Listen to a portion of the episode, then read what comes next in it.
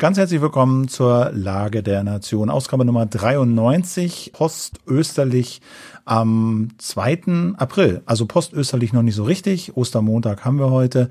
Wir nehmen trotzdem eine Lage auf, ein bisschen verspätet, äh, weil ein Teil des Teams erkrankt war. Ich bin Philipp Banse und das andere Teil des Teams ist Ulf Burmeier, hallo und herzlich willkommen zu dieser Lage. Wie Philipp gesagt hat, äh, im ausklingenden Osterfest nehmen wir für euch noch einen Rückblick auf, auf die politischen Geschehnisse in Deutschland und der Welt, wobei es in diesem Fall, ähm, wenn ich mir das Pad so anschaue, wirklich vor allem um Deutschland gehen wird. Wir haben ähm, zunächst mal eine gute Nachricht und zwar werden wir in Kürze die Tickets freischalten für unsere Geburtstagslage und zwar die Lage der Nation Ausgabe Nummer 100 nehmen wir am 22. Mai 2017 auf und zwar im Rahmen einer Lage live wieder im Sankt Studio in Berlin-Kreuzberg, Philipp. Ne? Genau das machen wir auch, glaube ich, mit Veröffentlichung dieser Lage. Also den Link zu den Tickets findet ihr dann in den Show Notes und äh, könnt dann auch gleich zuschlagen, wenn ihr Interesse habt. Am 22. Mai, 19 Uhr geht's los, 18 Uhr ist Einlass. Wie gesagt, Tickets findet ihr dann in den Show Notes und ich denke, da wird's dann hinterher auch noch ein bisschen Gelegenheit geben, da schön zusammen äh, noch ein bisschen Bier zu trinken. Deswegen haben wir es ein bisschen früher gemacht als üblich, um dann eben noch ein bisschen mehr Zeit zu haben, um da die 100. Lage noch gemeinsam mit euch zu begehen gießen. Ähm, ja, genau. Das genau. war es eigentlich dazu. Ne? Äh, ich, äh, genau, wir haben jetzt hier Ostern äh, gehabt, beziehungsweise Osterferien. Und da hatte ich ja auch ein bisschen öffentlich mal rumgefragt, was ich mit meinem Sohn eine kleine Projektwoche vorhatte äh, so Vater-Sohn-Projekt, was kann man denn da so machen? Und äh, das wollte ich ganz kurz noch hier zu Protokoll geben. Erstmal vielen Dank für das Ganze, was da zurückkam.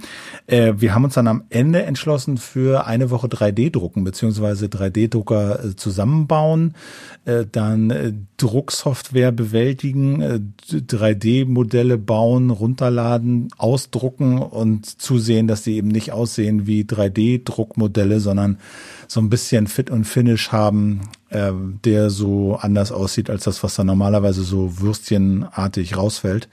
Und das hat total Spaß gemacht. Und da werde ich auch mal ein, zwei Links äh, in die Shownotes packen für all die, die das vielleicht machen wollen. Ich kann das allen nur empfehlen, die halt mit Kindern, Mädchen, Junge, so weiß nicht, so frühe Teenies, 11, 12, 13 das machen, ist total praktikabel. Man kann für 150 Euro sich so einen Bausatz kaufen, den für ein paar Euro so 200, 250 noch ein bisschen aufrüsten mit ein paar Teilen und dann kommt da schon ordentlich was raus. Also das ist schon schon richtig richtig nett und macht total Spaß und Laune, das mit Lack und Schleifen und so dann äh, noch ein bisschen aufzupolieren und man lernt viel, hat eine gute Zeit und also das war das war cool. Das hat total Spaß gemacht. Ja, das klingt doch super. Ähm, Genau, das vielleicht dazu. Links findet ihr dann in den Shownotes ein paar Fotos, vielleicht auch zu diesem Facebook-Post, den ich da gemacht habe. Aber das vielleicht ein, äh, als, als Hinweis an alle Eltern, die da mal ein bisschen was probieren wollen. Da muss man nicht super technische Fähigkeiten zu haben. Also ich habe die jetzt auch nicht, aber so ein bisschen solides Interesse hilft da schon über die ersten Hürden. Und wie gesagt, macht total Spaß und äh, motiviert zu mehr. Aber, das klingt doch nach einem Plan. Genau. Und, ja und Timmy hatte Spaß dabei. Ja, absolut, absolut. Also das, das, das, das, äh, genau. Also wir wollten jetzt nicht die ganze Zeit vorm Bildschirm sitzen, deswegen haben wir diese ganzen Arduino und äh, Hacker, Coder, Gehversuche und Projekte, die es da so gibt, außen vor gelassen, weil die doch schon sehr viel Screentime äh, erfordern und da hatten wir beide nicht so einen Bock drauf, sondern wir wollten eher so ein bisschen frickeln und auch handwerklich was machen und da war diese 3D-Druckerei genau das Richtige. Ja, ist doch wunderbar. Das freut mich. Ähm, ja, genau. Aber kommen genau. wir zum kommen wir zum zum Kern der der der Sendung. Kommen wir zu dem, was wir eigentlich machen wollten. Äh, Ulf, unser erstes Thema. Ja, ganz genau. Ähm, und zwar geht der Blick in dieser Woche nach Hessen, genau genommen in die kleine Stadt Wetzlar. Dort wollte nämlich die NPD, eine, wie man weiß, rechtsradikale, aber nicht verbotene Partei, das Bundesverfassungsgericht hat es ja erst vor relativ kurzer Zeit nochmal entschieden, nicht verboten. Ähm, diese NPD wollte in der Stadthalle von Wetzlar Wahlkampf machen, einfach weil in Hessen ein neuer Landtag gewählt wird. Und ähm, dazu muss man sagen, das ist im Prinzip in Ordnung. Da kommen die Städte nicht drum herum.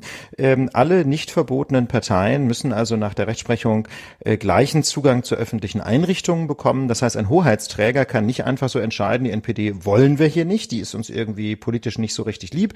Stattdessen müssen für die Anmeldung zu solchen öffentlichen Einrichtungen objektive Kriterien gelten. Das heißt also, äh, die Reihenfolge der Anmeldungen zum Beispiel kann natürlich berücksichtigt werden. Ja, wenn jetzt also die CDU zum fraglichen Zeitpunkt schon in der Stadthalle von Wetzlar eine Veranstaltung gebucht gehabt hätte, dann wäre die Stadthalle eben voll gewesen. Dann hätte man die Anmeldung der NPD natürlich absagen können. Aber im Prinzip, äh, wenn die Stadthalle frei ist, dann muss die NPD auch reingelassen werden, so wie alle anderen Parteien auch. Und natürlich kann so eine Stadt auch Auflagen zur Sicherheit erlassen. Also keine Ahnung, dass zum Beispiel nur so und so viele Leute rein dürfen, dass ein Sanitätsdienst vorhanden sein muss und so. Solche Dinge kann man regeln. Aber auch diese Auflagen müssen dann für alle gleich gelten. Also es darf dann nicht irgendwie schikaniert werden, dass dann keine Ahnung die NPD für jeden Gast noch einen Sanitäter abstellen muss oder so. Ne? Solche Scherze gehen halt nicht.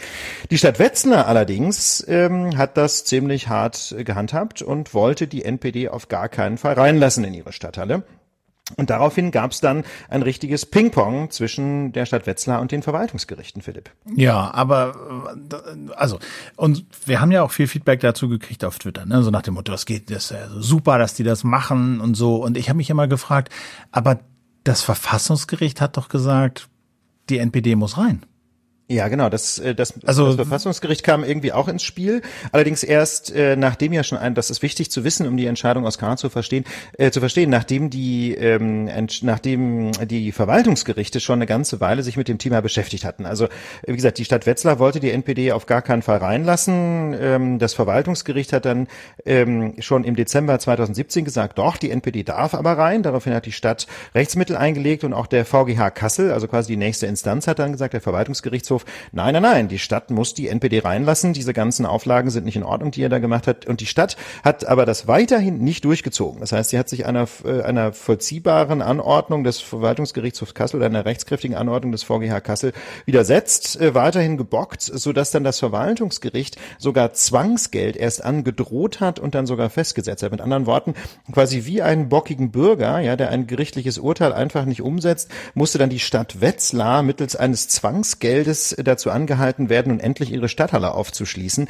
Also das als solches ist aus meiner Sicht schon ein echter rechtsstaatlicher Skandal. Aber selbst das hat die Stadt nicht dazu bewogen, ihre Haltung aufzugeben. Und so kam es dann dazu, dass die NPD letztlich das Bundesverfassungsgericht anrufen muss, äh, anrufen musste, um sich Zugang zur Stadthalle zu verschaffen. Und ähm, und das Bundesverfassungsgericht hat dann auch so entschieden, wie vorher schon Verwaltungsgericht und Verwaltungsgerichtshof. Aber letztlich war alles vergeblich. Die Stadthalle blieb geschlossen. Und das ist genau das, was du gesagt hast, Philipp. Ähm, das Bundesverfassungsgericht hat entschieden und die Stadt Wetzlar hat es einfach nicht umgesetzt. Und was ist jetzt Stand? Also was ist jetzt, wo stehen wir da jetzt?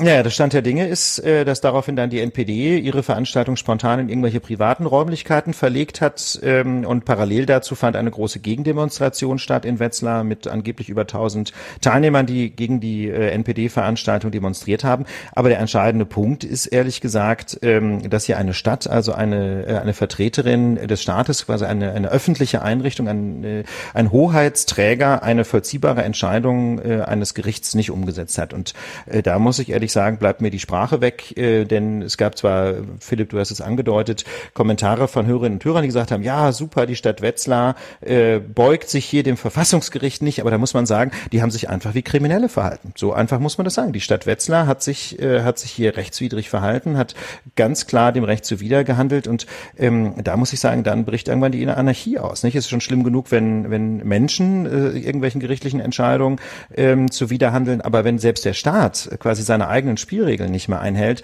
ähm, dann, ähm, dann ist eine Rechtsordnung letzten Endes von innen ausgehöhlt. Und insofern finde ich das einen echten Skandal, dass die Stadt Wetzlar sich dazu hat hinreißen lassen, äh, diese Entscheidung aus Karlsruhe nicht umzusetzen. Aber ähm Okay, aber das, also, meine, der, der Reflex von vielen ist ja nachvollziehbar und so, aber ich glaube, es ist schon noch ein prinzipielleres Problem, weil stell dir mal vor, da ist irgendwann in irgendeinem Ort gibt es irgendwelche AfD-Bürgermeister und sagen dann, ja, diese Minderheitenpartei, SPD, zehn Prozent, irrelevant, Stadthalle, nein, danke. Ja, so. Weißt du, ich finde, das ist, ähm, das ist eben ein sehr schönes Beispiel dafür, wie man solche, solche vermeintlichen Regeln ähm, dann eben mal auf ihre Plausibilität prüfen kann. Ne? Die Regel hier ist ja äh, gegen, man muss sich den Faschisten entgegenstellen. Und dass da Hörerinnen und Hörer auch der Lage äh, spontan äh, Sympathie dafür empfunden haben, das kann ich sehr gut verstehen. Ich habe natürlich, um das ganz deutlich zu sagen, das versteht sich, glaube ich, von selber, ich habe natürlich persönlich nicht das geringste Interesse daran, dass die NPD da äh, ihre Versammlung abhält. Ja, ganz im Gegenteil. Also von mir aus sollte es die NPD überhaupt gar nicht geben. Aber Aber ähm, wenn es nun mal eine, eine Entscheidung gibt des Bundesverfassungsgerichts, die vollziehbar ist, dann muss sich jede Stadt und je, auch bis hinunter zu jedem Hausmeister und jedem Polizeibeamten selbstverständlich daran halten. Da darf es keine Diskussion mehr geben, denn das ist einfach eine der Säulen unseres Rechtsstaats, dass die Entscheidungen des Bundesverfassungsgerichts sämtliche Träger hoheitlicher Gewalt in diesem Lande binden. Da muss was also jeder einfach stramm stehen. Was passiert denn jetzt mit ja. der? Gibt es da irgendwie Sanktionen? Nee, das, äh, also die Stadt Wetzlar hat ja eben vom Verwaltungsgericht schon äh, Zwangsgeld äh, aufgedrückt bekommen. Das wird vermutlich wohl auch vollstreckt werden, gehe ich jedenfalls davon aus. Und das Bundesverfassungsgericht versucht, ähm, diesem Sachverhalt jetzt weiter nachzugehen, hat also die Kommunalaufsicht mal in die Spur geschickt. Das ist also quasi dann die nächste Verwaltungsebene. Ich weiß nicht ganz genau, wer das jetzt in Hessen da war, doch mal nachzuforschen, wie es dazu kommen kann.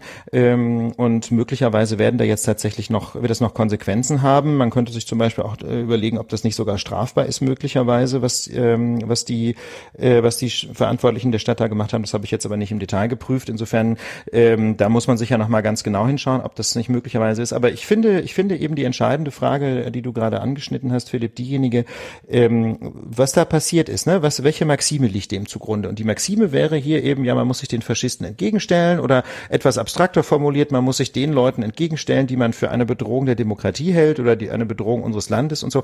Aber das darf man eben nicht mit äh, mit rechtswidrigen Mitteln machen. Wenn man das mal überlegt, ja, ähm, was würde das denn bedeuten in dem Beispiel dieser AfD-Bürgermeister? Stellen wir uns das mal vor, in irgendeinem bayerischen Städtchen hat äh, oder oder oder auch sächsischen Städtchen, ja, hat dann irgendwann mal die AfD äh, den die Mehrheit und stellt einen Bürgermeister und der Bürgermeister sagt hier, ja, dieses dieses linksversiffte Gesocks, ja, diese Grünen, SPD und wie sie alle heißen, die haben in unserem schönen braunen Städtchen keinen Platz mehr und wenn die SPD oder die Grünen in der Stadthalle ihre Veranstaltung machen wollen, dann kriegen die halt ein einfach keinen Schlüssel mehr, denn das sind die Totengräber Deutschlands, die lassen so viele Flüchtlinge ins Land. Und ja, ich werden, polemisiere jetzt werden, mal so Ja, und sie werden immer auf Wetzlar zeigen. Genau. Und das ist genau das ja? Problem. Das, das, ne? Dann würde, dann würde es doch mit einmal jedem auffallen, was das eigentlich für ein Skandal ist, wenn, wenn eine Stadt sich einer gerichtlichen Entscheidung nicht mehr beugt. Sie, und genau, und sie hätten jetzt immer dieses, dieses Beispiel Wetzlar, dass es, ähm, dass es eben möglich gemacht hat. Und insofern, es gab da wahnsinnig viele Sympathien, auch aus der Politik. Und ich muss ganz ehrlich sagen, Leute, äh, ihr müsst bitte nicht. mal über den Tag ja. hinausdenken. Ihr müsst ja. über den Tag hinausdenken. Ja? Weil die Argumentation wird total schwierig, wenn du, wenn, wenn, wenn die AfD irgendwann den Grünen oder der SPD AfD das versagt, dann werden alle schreien, aber das Verfassungsgericht hat doch und hat doch. Ja, aber die AfD wird dann sagen, oder je nachdem, welche Partei auch immer, wird das sagen, ja, na ja, aber im Zweifel und so guckt nach Wetzlar. Da habt ihr es genauso gemacht. Ja, und man muss auch noch sagen, ich meine, der Anlass, natürlich ist es nicht schön, wenn die, wenn die, dass die NPD da ist und natürlich ist es nicht schön, wenn sie in Wetzlar in der Stadthalle tagt. Aber ich glaube, das muss man einfach aushalten. Also ja, zu, zumal, wenn das, wenn das Verfassungsgericht sagt, ihr müsst es aushalten. Ja, die dann müssen da rein. So. Dann ist das eben so. Das ist nicht schön, aber davon geht die Welt nicht unter. Ja. Das ist nicht schön, genau. Aber das ist, davon geht die Welt nicht unter. Und vor allem hat doch die Zivilgesellschaft in Wetzlar wunderbar gezeigt, ähm, wie man eben mit demokratischen, rechtsstaatlichen Mitteln sich den Nazis entgegenstellen kann, indem man eben einfach eine große Gegendemonstration auf die Beine stellt. Und dann zum Beispiel kann es ja auch Situationen geben, wo eine Veranstaltung tatsächlich unmöglich wird, einfach weil es zu viele Gegendemonstranten sind. Es gibt ja durchaus die Situation des polizeilichen Notstands. Also man muss jetzt durchaus nicht mit den 50 Polizeimännchen, die man da vielleicht hat in Wetzlar, muss man nämlich nicht irgendwie mehr mehrere tausend Sitzblockierer äh, beiseite prügeln. Das ist, wäre dann unverhältnismäßig. Dann kann man und in Extremfällen auch durchaus mal sagen, sorry, ähm, uns reichen jetzt die polizeilichen Mittel leider nicht aus, um diese Veranstaltung, auch wenn sie rechtlich zulässig wäre, zu ermöglichen. Ne? Das ist dann so, das ist dann eben ziviler Ungehorsam verbunden mit polizeilichem Notstand und dann kann eine Veranstaltung vielleicht tatsächlich mal nicht stattfinden. Aber was nicht geht, ist, dass ein Bürgermeister am Schreibtisch entscheidet, äh, legal, illegal, mir doch egal. Da hört der Spaß auf. Ich glaube, mehr kann man dazu erstmal nicht sagen.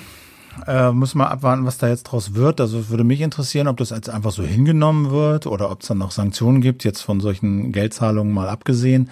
Aber oder? Also es gibt, also ich sag, kann so viel sagen, ich habe da noch so ein bisschen recherchiert die letzten Tage. Ähm, die Irritation in Karlsruhe ist schon ganz enorm. Also das ist das Bundesverfassungsgericht nicht gewohnt.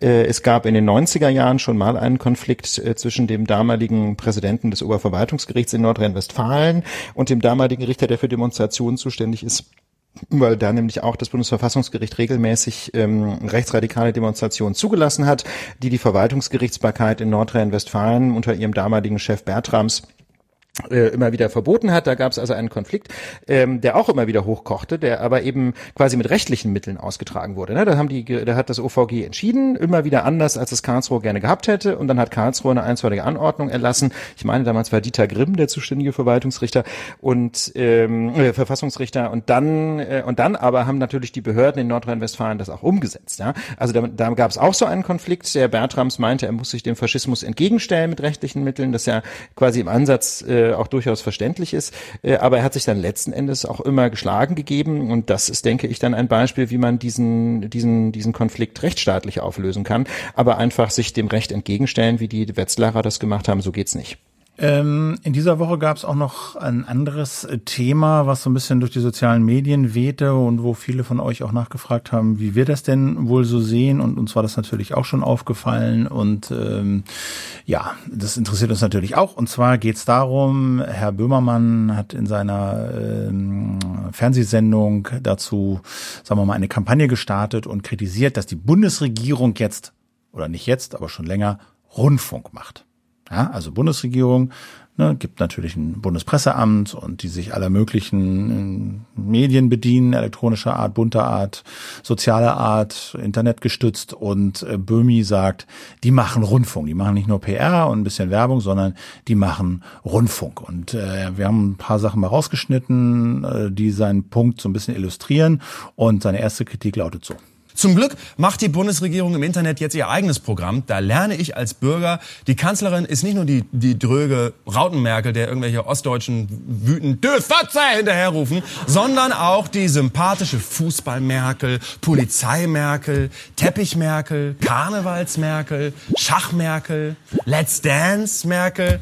Um um zu zeigen, wie dankbar Deutschland seiner sympathischen Kanzlerin sein sollte, verwandelt sich die Bundesregierung in so eine Art Internet-Rundfunksender für sich selber.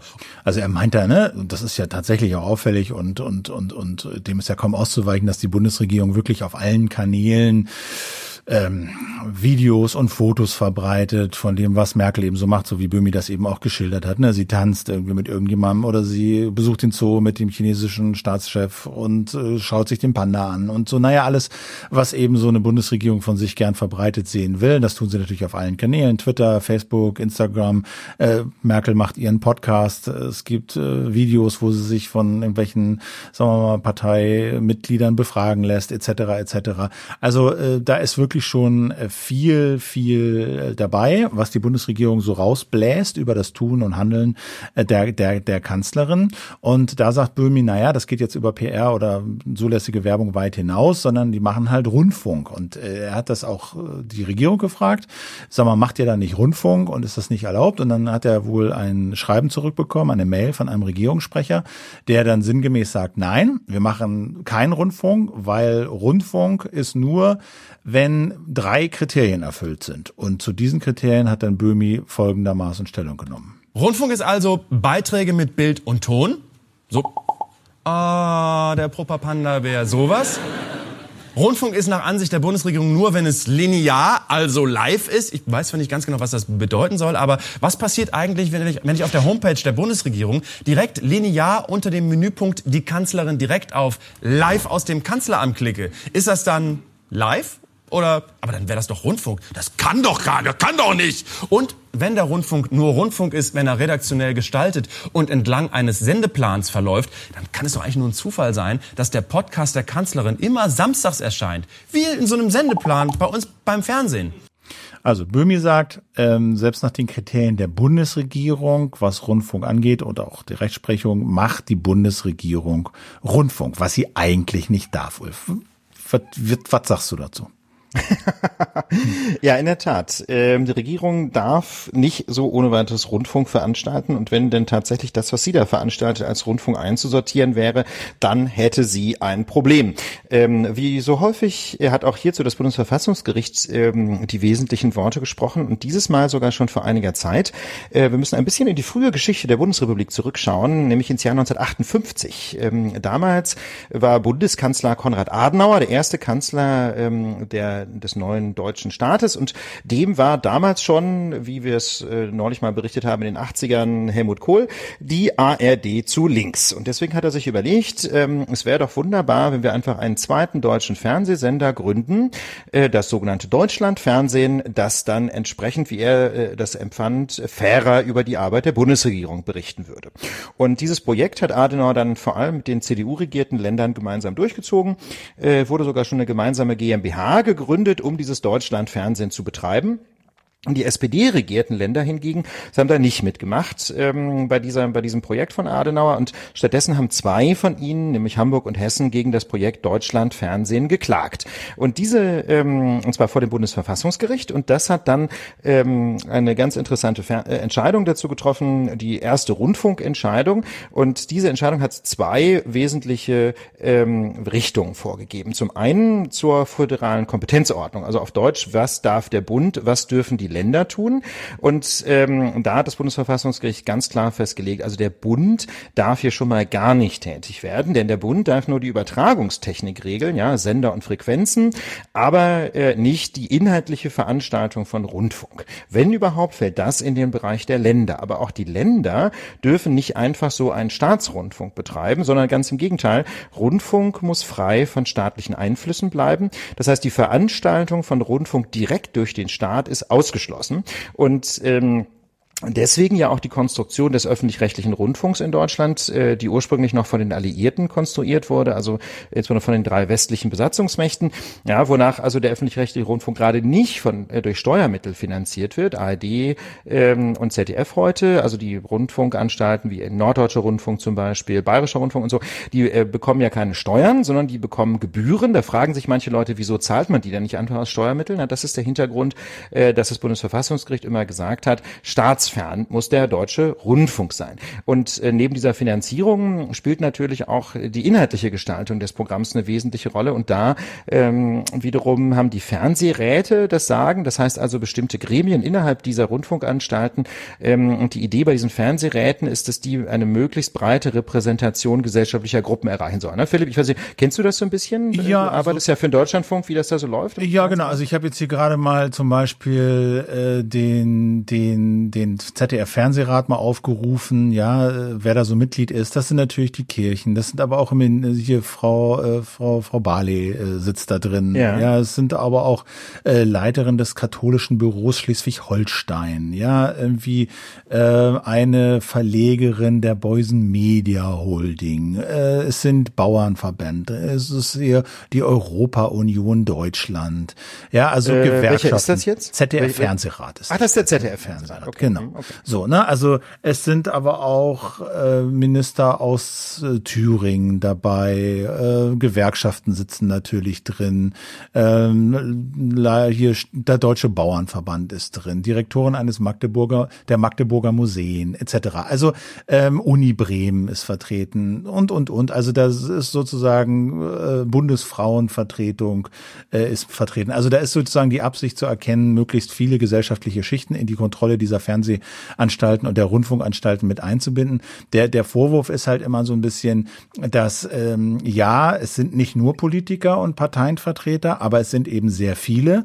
Und zweitens, die verstehen halt viel, viel besser als Vertreter anderer gesellschaftlicher Gruppen Mehrheiten zu organisieren. Und das sozusagen ihre zwar nicht überwiegende Präsenz, aber äh, dort politischen Einfluss sichert, wohl aber, sagen wir mal, ihre Fähigkeit, eben diese politischen Mehrheiten zu sichern und politisch zu arbeiten, eben doch zu so einem, zu so einer Schlagseite äh, und zu viel politischem Einfluss in diesen, in diesen Fernsehreden führt. Das ist so die, ja. die Kritik daran. Ne?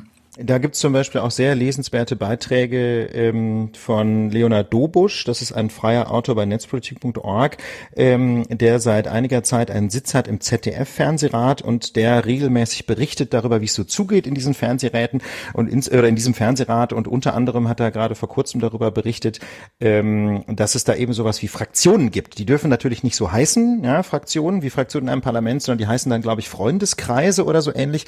Aber jedenfalls schildert er wunderbar, wie also in diesen Freundeskreisen Mehrheiten organisiert werden. Ne? Da gibt's dann einen CDU-nahen und einen SPD-nahen und so.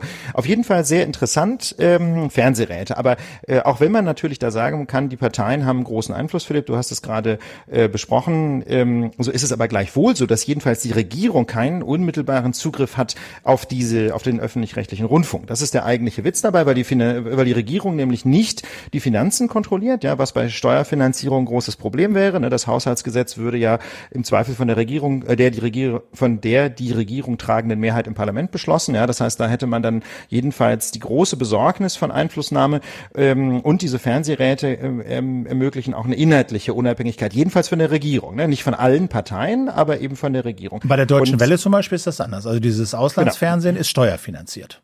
Ja, ja, genau. Ne, das ist die große Ausnahme. Also das war einer der äh, einer der Folgen äh, dieser Entscheidung ähm, des Bundesverfassungsgerichts, von der wir gerade gesprochen haben, der ersten Rundfunkentscheidung, war zum Beispiel, ähm, wie die Deutsche Welle dann gegründet wurde, ne? als äh, durch ein eigenes durch ein eigenes Gesetz, wenn ich es richtig weiß. Die beruht eben anders als die äh, anst anderen Anstalten der ARD nicht ähm, auf einem Staatsvertrag zwischen den Bundesländern, sondern beruht auf einem eigenen Bundesgesetz. Aber gut, die, wir, äh, um das vielleicht zurückzubinden zu der Kritik von Böhmi. Äh, eigentlich, also Rundfunk in Deutschland ganz bewusst staatsfern organisiert, auch der öffentlich-rechtliche Rundfunk. Dann gibt es natürlich noch den privaten Rundfunk und der ist äh, wiederum jedenfalls auf den ersten Blick komplett staatsfern organisiert, ähm, weil, es, weil es da keine Anteile irgendwie des Bundes oder der Länder gibt an privaten Rundfunkanstalten. Mit anderen Worten, ähm, wenn man das jetzt mal als so Maßstab nimmt, dann äh, wäre ziemlich eindeutig, dass Angela Merkel keinen Rundfunksender betreiben darf. So, und Böhmi fasst seine Kritik wie folgt zusammen. Die Bundesregierung Bundesregierung und der Staat denken, dass sie im Internet einfach alles rausballern können, was sie wollen. Auf allen Plattformen. Videos, Podcasts, Spielchen, Quizze, Livestreams. Gelöscht werden muss auch nichts. Die Bundesregierung, und das ist wirklich was für Feinschmecker und stimmt tatsächlich, die Bundesregierung, die Bundesregierung darf im Internet mehr machen als ARD und ZDF. Das Internet ermöglicht es ja, dass ich äh, mir sozusagen meinen eigenen Sender baue. Ja, klar. Und, und, äh ja, äh, äh, super cool. Und, und, und ARD und ZDF müssen sich mit fucking Rundfunkgeräten, Rundfunkstaatsverträgen, Gremien und nervigen Programmbeschwerden rumschlagen. Wer kontrolliert eigentlich den Staat im Internet? Tja. Interessante Frage. Und also, das, äh, ja, also ja? wir sind uns einig, also die Bundesregierung darf keinen Rundfunk machen. Was sie da macht, äh, sagen wir mal, ist ähm, bezeichnet sie selber als Information über die Tätigkeit der Bundesregierung. Okay. Böhmi. Und sie sagt sogar Rundfunksender, ne? Ich meine, das, das, das, was Böhmi da reingeschnipselt hat, dieser Angela Merkel O-Ton, das sieht man im Video. Das ist quasi so ein so ein Interview, das irgendein YouTube-Star mal mit Angela Merkel geführt hat. Genau, in diesem, genau. In diesem in diesem Setup, äh, in diesem Setting bezeichnet Angela Merkel das, was sie da macht, als eigenen Rundfunksender. Naja, ne? das so, so, so würde ich das nicht lesen. Sie sagt, äh, ne, mit den mit den Möglichkeiten des Internets kann ich mir ja meinen eigenen Rundfunk bauen. So, das ja. ist so ein bisschen ne, theoretisch möglich, so hypothetisch. Mhm. Sie sagt nicht, wir machen das jeden Tag, aber sie schildert das so, ich könnte mir da meinen eigenen Rundfunk bauen. Und Böhmi sagt, ja, genau das ist das, was du jetzt tust. Und die Frage ist, ne, die Kriterien hat er am Anfang genannt, äh, Beiträge in Bild und Ton, das ist unzweifelhaft so, was die da auf Facebook posten. Äh, ein Sendeplan, ein Ablaufplan muss es geben. Gut, da sagt Böhmi, ihr verantwortet, ihr, ihr veröffentlicht halt jeden Samstag euren Podcast und habt auch sonst irgendwelche Veröffentlichungspläne. Und dann sagte, sagt Böhmi, also sagt die Regierung, ja, aber es muss ja lineares Live-Fernsehen sozusagen sein. Also man nicht on demand, sondern muss sich irgendwie in so einen linearen Stream irgendwie reinschalten können. Mhm. Nur dann ist es Rundfunk. Das ist wahrscheinlich das Kriterium, was bei dem, was die Bundesregierung da macht, am wenigsten zutrifft würde ich sagen. Ja, ich denke auch, also was, was Böhmi da zusammengeschnipselt hat an quasi an Subsumption unter diese Kriterien, äh, was ist eigentlich Rundfunk, ähm, das würde aus meiner Sicht auch noch nicht diesen Schluss rechtfertigen. Das ist in der Tat Rundfunk, aber es ist eine sehr, sehr, sehr weitgehende Öffentlichkeitsarbeit, äh, die die Bundesregierung macht. Ähm, und das finde ich ist deswegen so interessant, also jenseits der Frage, ob der Staat Rundfunk veranstalten darf, ähm, weil es einfach auf eine ganz veränderte Rolle ähm, der, der Medien in diesem, in diesem Spielchen hinweist. Ne? Wenn man sich das das mal so ein bisschen anguckt, ähm, früher gab es ja annähernd ein Monopol unserer Massenmedien auf Politkommunikation. Also Zeitungen, Rundfunk, Fernsehen, das waren die drei zentralen Medien, mit denen man Menschen äh, erreichen konnte. Ähm, die Regierung hat zwar früher natürlich auch schon Pressekonferenzen abgehalten, sie hat Pressemitteilungen geschrieben, aber sie hat eben unmittelbar zunächst mal nur mit der Presse kommuniziert. Die Regierung hat Politik gemacht ähm, und Pressemitteilungen geschrieben und die Medien haben darüber berichtet. Und der Vorteil ist dadurch ganz offensichtlich, wenn die Regierung sich quasi über die Medien ans Volk wendet und die Medien einen guten Job machen, das muss man immer dazu sagen, dann äh, erlaubt das einen kritischen Blick der Presse auf diese Regierungsarbeit. Mit anderen Worten, dann steht da eben nicht nur, die wir sind ganz großartig, wir haben 100 Kilometer Glasfaserkabel verlegt, sondern dann kann die Presse vielleicht noch nachfragen, ja, okay, äh, und was bedeutet das jetzt wirklich für den Ausbau des Internetstandorts Deutschland, um nur ein Beispiel zu bilden. Heute sieht die Lage ein bisschen anders aus. Ja, absolut. Ich meine, Trump ist ja das größte Beispiel, ja. Also Trump macht ja quasi auch äh, ein, nicht Rundfunk, aber ein Medium in einer Sache da auf Twitter. Ne? Heute kann sich die Regierung und nee, eben nicht nur die Regierung, sondern letztlich alle Entitäten privater und staatlicher Natur direkt ans, an die Wähler, ans Volk wenden. Und das machen sie eben auch umfangreich. Ne? Die Bundeswehr haben wir auch schon mal gemacht, äh, hat so eine eigene äh, ja, Doku-Fiction-Serie, um Rekruten anzuwerben, ziemlich aufwendig produziert mit vielen Millionen, ja, die aber auch daherkommt wie so, ja, Unterhaltungsprogramm im Privatfernsehen eben. Ne? Ähm, man muss dazu sagen, das vielleicht als kritischer Punkt auch, Merkel gibt halt Journalisten relativ selten Interviews. Ja? Also wenn die jetzt dauernd äh, im Fernsehen und in der Zeitung sich stellen würde, den Fragen, dann könnte man sagen, gut, da gibt's immer noch genug Gelegenheit äh, nachzufragen, aber das tut sie eben relativ selten. Ja, und ja, dann sie redet lieber unkonfrontiert. Ja, sie redet, Leuten, ne? das ne, muss ich überlegen. So, das tut sie auf jeden Fall. Ich denke, das ist ziemlich unstrittig. Ne? Gibt halt hin und wieder mal so einen Auftritt in der Bundespressekonferenz, äh, aber das ist auch eher selten und wirklich so One-on-One-Interviews stellt sie sich extrem selten und die sind dann auch meist sehr handzahm. Ähm, so, also da hat es schon massive Änderungen irgendwie durch das Internet gegeben. Die sind jetzt nicht so ganz neu, aber ähm, sagen wir mal, Böhmi greift das hier nochmal sehr pointiert auf und ich finde, es lohnt sich darüber nachzudenken, ob eben ein, bei Unternehmen zum Beispiel ist es ja relativ, finde ich, unstrittig. Unternehmen machen das, die haben ihre eigenen Fernsehkanäle und ich finde, wenn der Absender draufsteht, von wem diese Serie, diese Sendung, dieses Posting, dieses Foto äh, kommt und ob es bezahlt ist oder nicht, dann kann man das bei Unternehmen, finde ich, machen. Aber ich habe das Gefühl, bei der Bundesregierung und bei dem Bundespresseamt ist das dann doch nochmal was anderes. Ja, das würde ich auch so sehen. Ähm, du hast es gerade schon gesagt, äh, das ist jetzt keine ganz neue Entwicklung, aber Böhmi hat, finde ich, da nochmal so den Finger in die Wunde gelegt, ohne das so deutlich auszusprechen. Denn was erfordert das? Also Böhmi sagt, das Problem ist, dass sie Rundfunk machen.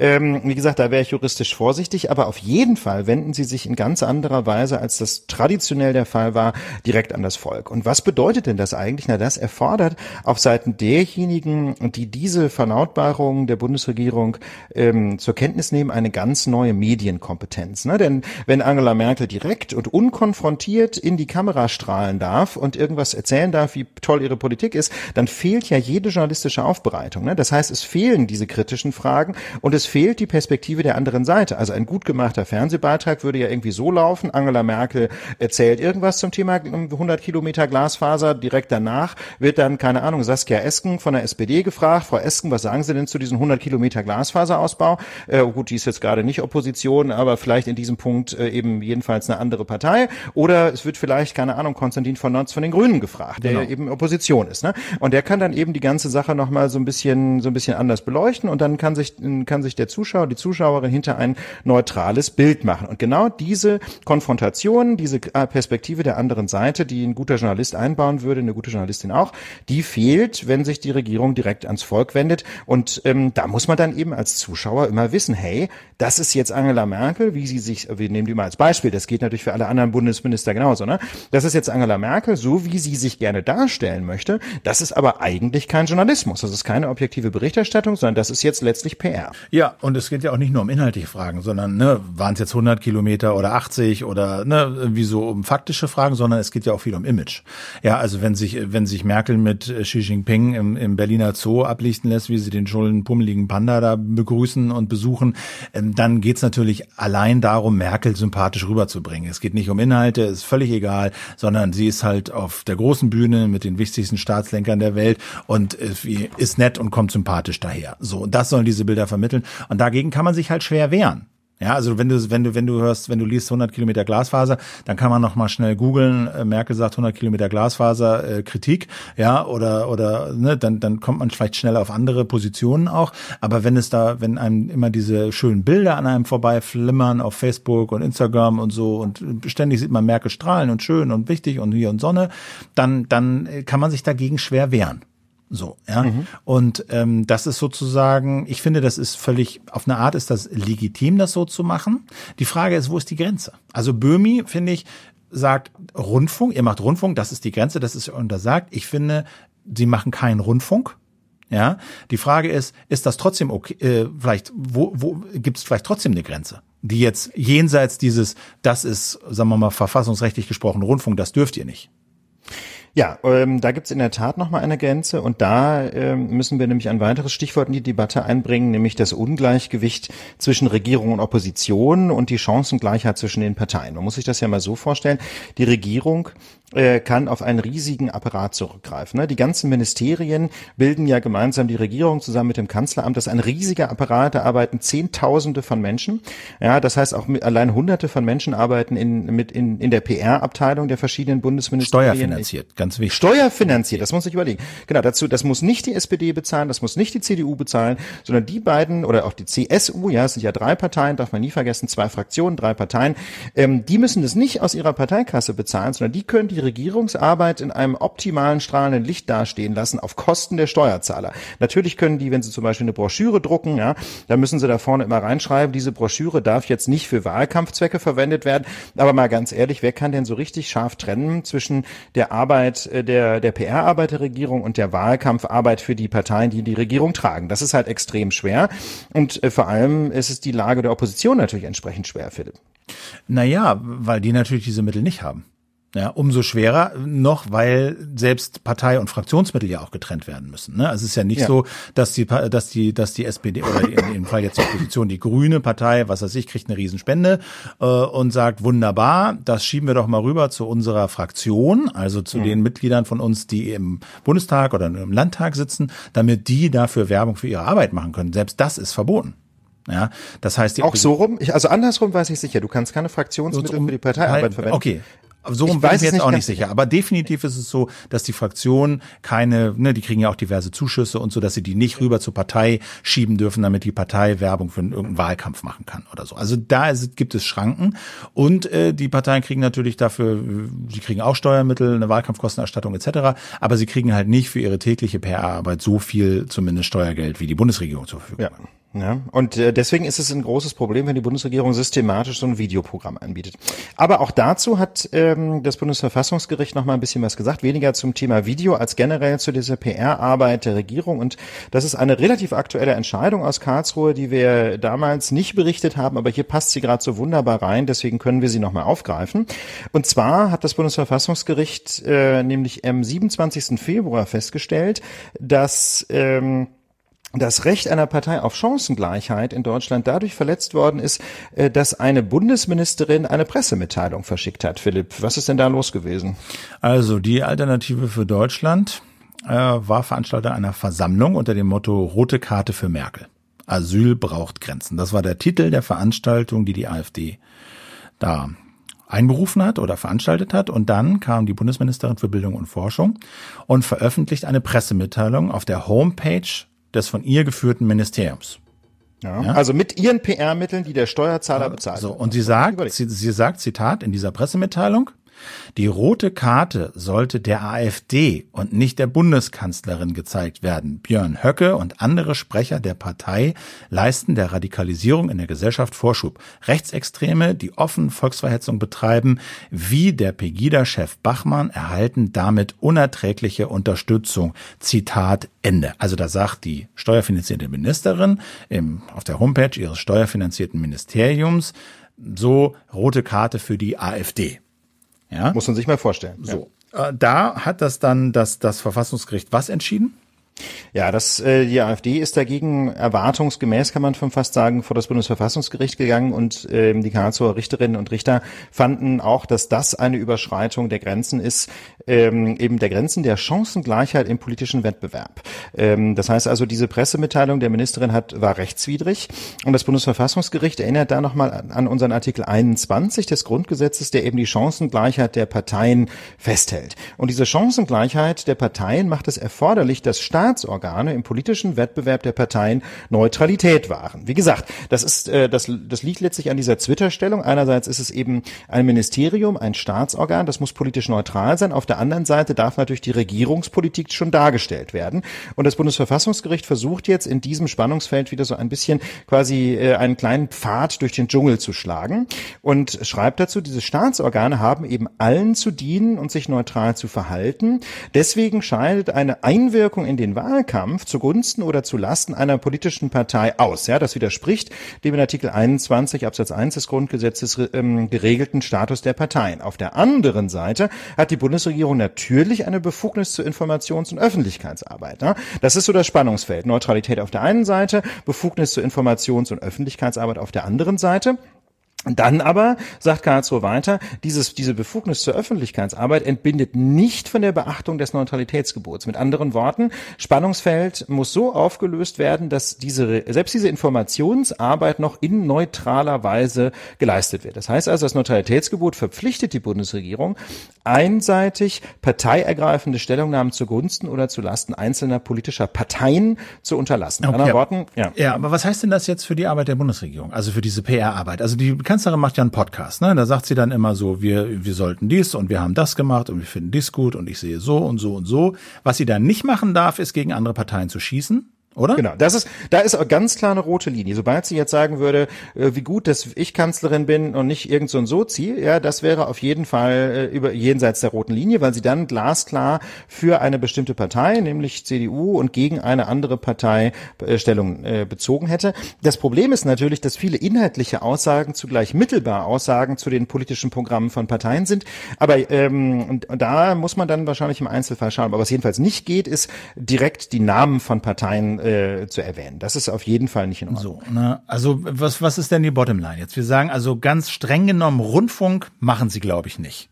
Deswegen, da, genau, deswegen das wäre jedenfalls meine Einschätzung. Ja, ja. das Wenn kann man, glaube ich, den Kanal machen würden, das wäre, glaube ich, ein großes. Dann wäre, glaube ich, wäre es, glaube ich, vorbei. Aber einmal in der Woche ein Podcast mit Angela Merkel. Na gut, aber sie machen ja dann okay. auch regelmäßig Facebook-Postings, Instagram und so. Ich meine, das ist natürlich, weißt du, ich frage mich halt, ob diese diese Rundfunkdefinition nicht auch ein bisschen veraltet ist, weil Rundfunk lineares Programm verschwindet nicht gerade, aber ist zumindest auf dem Rückzug und und und wird äh, mindestens ergänzt, wenn nicht zum Teil bei vielen Altersschichten dominiert von On On-Demand Medienkonsum. Ja, also das wo, wo, wo der Default früher war, Fernsehen an, Radio an, mal gucken, was kommt, ist heute bei Leuten unter 25 ich guck mal, was YouTube bietet, ich guck mal, was mein Instagram-Feed bietet, ich guck mal hier und guck mal da und das wird dann systematisch abgearbeitet und das hat, finde ich, in der Medienwahrnehmung dieses lineare Programm komplett ersetzt und das gilt nicht nur für unter 25, das ist auch bei Älteren mittlerweile so und da frage ich mich, ob diese strenge Rundfunkdefinition, lineares Programm, Sendeplan etc. nicht veraltet ist. Hier geht's doch um die Wirkung. Hier geht's doch darum, wie tritt die Bundesregierung und das, was da produziert wird, den Leuten entgegen, ja, und ist es sozusagen, kommt es im selben Gewand, in derselben derselben Bedeutung und in derselben Präsenz daher, wie das, was die äh, Leute an journalistischen Angeboten wahrnehmen. Und da würde ich mittlerweile sagen, da sind sie schon sehr nah dran. Ja, da sind sie sehr nah dran. Auf der anderen Seite muss man natürlich ähm, dann wieder die Rundfunkentscheidung, äh, die ich eben zitiert habe, ich glaube, die ist von 1961, so ein bisschen in den Kontext der Zeit stellen. Also ein zentrales Argument für diese Staatsferne des Rundfunks war auch äh, unter anderem äh, die Frequenzknappheit. Das heißt also, es war damals völlig klar, es kann nur ganz mhm. wenige Rundfunkprogramme mhm. geben. Und deswegen müssen diese wenigen äh, Rundfunkprogramme, äh, wie das so schön heißt, binnenplural organisiert sein. Das heißt, die müssen innerhalb eines Programms möglichst viele Gesellschaften gesellschaftliche Sichtweisen abbilden. Und ähm, diese ähm, Frequenzknappheit ist natürlich bei Internetinhalten komplett überwunden. Ne? Das Internet ist quasi nicht voll. Ja, da kann jeder äh, irgendwie seine Stimme erheben und jeder kann äh, ins irgendwas ins Internet posten. Wir machen das ja letztlich auch. Ne? Wir nutzen ja auch diesen vielen Platz im Internet, um eben unseren Podcast zu verbreiten. Und ähm, insofern wird man vermutlich die Maßstäbe etwas lockerer anlegen müssen. Ich glaube, äh, ich glaube, aus diesem Rundfunkbegriff ist etwas weniger ähm, Honig zu saugen, äh, quasi um zu zu argumentieren, die Bundesregierung muss sich zurückhalten. Ich finde, das Neutralitätsgebot und die und vor allem die Chancengleichheit ähm, zwischen Regierung und Opposition finde ich eigentlich die besseren Argumente, wenn ich ganz ehrlich bin, einfach weil man da schon sehr deutlich sehen kann, wenn man sich das anguckt, was die Bundesregierung da so an Ressourcen investiert, ähm, dann kann da jedenfalls können da die Grünen, können da die Linken nicht mithalten ne, im Bundestag. Das ist völlig offensichtlich. Genau, also das würde ich auch, da würde ich auch, also wenn man so, so fragt, wieso die SPD und die Grüne, die Partei, die macht das doch auch auch und McDonalds Allianz und Pipapo, die machen das auch. Ja, aber die machen das mit ihrem eigenen Geld. Während die Bundesregierung äh, ne, jetzt steuerfinanzierte Werbung macht, was okay ist, aber dadurch, dass es steuerfinanziert ist, dadurch, dass es Gelder von uns allen sind, dürfen sie A nicht für Partei politische Zwecke missbraucht werden und da eben die Konkurrent, die politische Konkurrenz diese Gelder nicht zur Verfügung hat, ist besondere Zurückhaltung geboten. Und da ist halt die Frage, ähm, ne, wie genau muss das aussehen? Und da lohnt sich sicherlich diese, die Arbeit der Bundesregierung da mal genauer aufs Korn zu nehmen mhm. und genauer anzuschauen, ob diese Zurückhaltung wirklich immer dem Faktum gemäß gewährleistet ist, dass es eben steuerfinanzierte Werbung ist, genau. die sie machen. Und also zumindest könnte man sich überlegen, ob man nicht einfach die Kosten dafür mal separat ausweisen sollte. Ich, da, ich gestehe, ich habe jetzt im Bundeshaushalt nicht darauf abgeklopft, ob da im Einzelnen die Kosten für Angela Merkels Videoshows ähm, einzeln ausgewiesen sind. Aber das wäre aus meiner Sicht ein erster Schritt, um das, ähm, um, um quasi die Einhaltung gewisser Schamgrenzen da zu kontrollieren, mhm. dass man wirklich mal auf Heller und Pfennig ausrechnen kann, was denn eigentlich die Bundesregierung so an öffentlichen Mitteln verbrennt, äh, um sich selber in ein strahlendes Licht zu rücken. Das wäre das eine. Und das zweite wäre wäre, schauen wir uns doch mal die äh, Finanzierung der politischen Stiftungen an. Ja, es gibt ja zu fast allen größeren Parteien in Deutschland so eine korrespondierende sogenannte parteinahe Stiftung, die Böll Stiftung, die den Grünen nahesteht und so, die Adenauer Stiftung, die nun äh, die der CDU nahesteht und so. Und diese mh, Stiftungen werden werden ja allesamt weitgehend steuerfinanziert, aber eben für alle äh, Parteien in halbwegs gleichem Maße, je nachdem welchen Stimmanteil sie haben. Und in der Bundesregierung, äh, Quatsch, bei der Bundestagswahl, das heißt also diese politischen Stiftungen Entscheidungen, ähm, die verletzen diesen Grundsatz der Chancengleichheit einfach deswegen nicht, weil die Parteien so halbwegs gleich finanziert werden, je nachdem, wie relevant sie sind, ausweislich der Stimmenanteile bei der letzten Bundestagswahl. Und möglicherweise müsste man halt einfach sagen, wenn die Bundesregierung so viel Geld bekommt für ihre Öffentlichkeitsarbeit, möglicherweise muss dann die Opposition vergleichbare Chancen bekommen. Vielleicht. Ganz zum Schluss noch ein Thema ähm, auch schon mal behandelt. Es gibt nur das Baukindergeld, das die große Koalition plant und in den äh, äh Vertrag, in den Koalitionsvertrag geschrieben geschrieben hat. Äh, wir haben das hier in der Lage auch schon mal äh, mit André Holm diskutiert, ähm, dem, genau. dem Stadtsoziologen. Und der war sehr skeptisch. Er war sehr skeptisch und viele andere sind eben auch skeptisch, also vor allen Dingen Mieterverbände. Und nun kommt halt auch noch der Bund der Steuerzahler hinzu. Ja, also eine Interessengemeinschaft äh, von äh, ja, der Steuerzahler, die sozusagen die Interessen der Steuerzahler wahrnehmen. Und die sagen, das Baukindergeld, das ist ein ineffizientes Wohlfühlprogramm und ähm, ähm, führt sozusagen nicht zum, zum, zum proklamierten Ziel. Nochmal ganz kurz zur Erinnerung, was war der Plan? Was ist der Plan noch der, der Großen Koalition? Der Plan ist eben Familien 1200 Euro im Jahr zu geben über zehn Jahre, wenn sie sich denn äh, ein Wohneigentum, also Haus oder eine Wohnung kaufen. Und das soll aber gekoppelt sein an ein Maximaleinkommen. Also de facto läuft es darauf hinaus, Familie mit einem Kind, die können zusammen Mann und Frau brutto ungefähr 90.000 Euro im Jahr verdienen und kommen dann trotzdem noch in den Genuss dieser 1.200 Euro im Jahr über zehn Jahre, also rund 100 Euro pro Monat aus Steuermitteln, die dazu gezahlt werden, damit diese Familie sich eben ein Haus oder eine Wohnung kaufen kann. Das soll rund 440 Millionen pro Jahr kosten. Und ich muss ganz ehrlich sagen, Philipp, äh, wenn ich mir diese Zahlen so angucke, ist denn, sind denn 100 Euro im Monat beim, wenn man, wenn man von den Hunderttausenden ausgeht, die so eine Wohnung oder ein Haus kostet, sind die denn wirklich der ausschlaggebende Faktor? Also ich, na klar, die, die nimmt man natürlich gerne mit, aber ich bin mir nicht sicher, ob dieser Faktor tatsächlich eine Rolle spielt ähm, bei der Entscheidung darüber, ob man jetzt tatsächlich etwas Neues baut oder nicht. Und das scheint mir auch der Spin zu sein, den, äh, den der Bund der Steuerzahler hier hat. Also deswegen Schlagwort ineffizientes Wohlfühl Programm. Ähm, das ist einfach wohl nicht der entscheidende Faktor. Stattdessen schlägt der Bund der Steuerzahler vor, hätte man den Familien viel mehr helfen können, wenn man stattdessen die Grunderwerbssteuer ähm, herabsenken würde. Ne? Kurz vielleicht zur Erläuterung, wenn man äh, Grundbesitz erwirbt äh, oder soweit ich weiß auch eine, ja doch auch eine Eigentumswohnung zum Beispiel, ähm, dann wird ein bestimmter Prozentsatz äh, des Kaufpreises fällig an die Gemeinde als Grunderwerbssteuer und der Bund der Steuerzahler sagt, das erscheint mir ein bisschen viel, aber ich glaube das jetzt mal, dass, das, dass sie das schon richtig ausgerechnet haben, wenn man in Berlin eine Wohnung für 350.000 Euro kauft, dann werden 18.000 Euro Grunderwerbssteuer fällig. Und da muss man ganz klar sagen, 18.000 Euro auf einen Schlag, das kann in der Tat schon eine Kaufentscheidung oder eine Bauentscheidung beeinflussen, während äh, 100 Euro pro Monat über zehn Jahre, I don't know. Insofern scheint mir das eine ziemlich gute Idee und vor allem würde es natürlich wesentlich weniger Bürokratie erfordern, denn dann müsste man ja nur einmal prüfen, kriegt die Familie jetzt diese, diese Ermäßigung und man müsste nicht zehn Jahre lang immer wieder aufs Neue prüfen, ob noch die Anspruchsvoraussetzungen für diese, für dieses Baukindergeld gegeben sind. Ja, also mich wundert das äh, gleich zweimal, weil es eigentlich sowas schon mal gegeben hat. Das hieß Eigenheimzulage und war Stimmt, von ja. 1995 bis 2005 äh, quasi äh, da.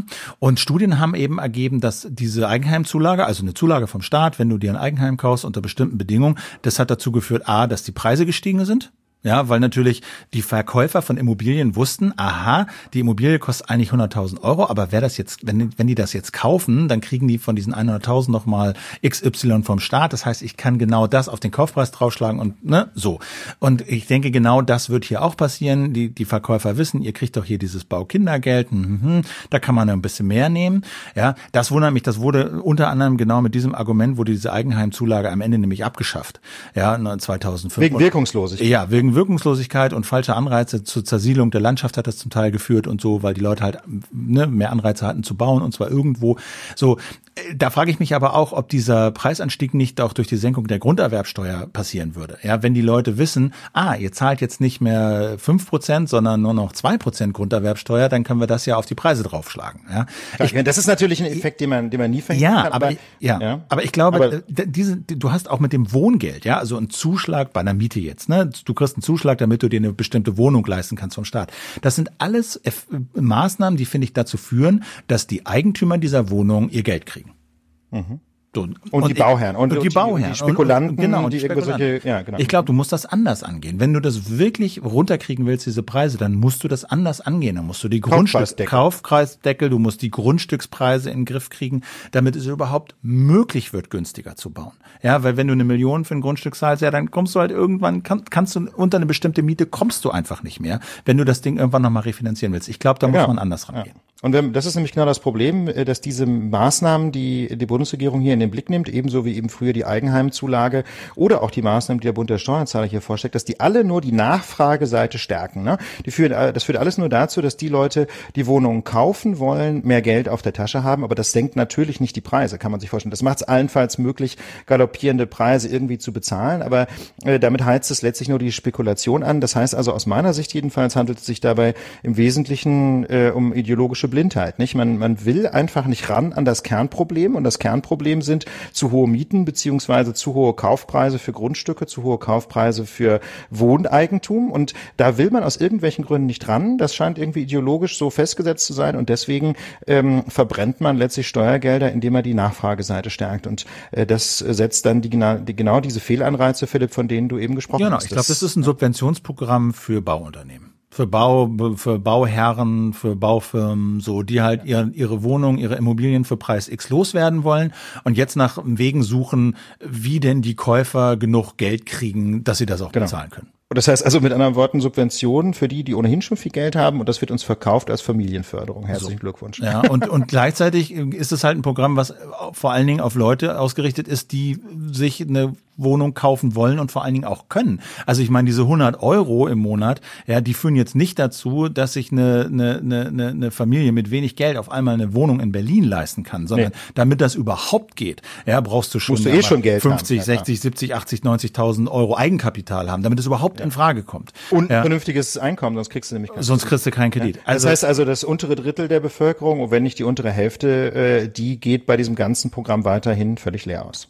Ja, ja, das ist ein typisches Ding. Wenig Geld, aber in der Summe dann doch viel zu viel als Subvention für die Bauunternehmer.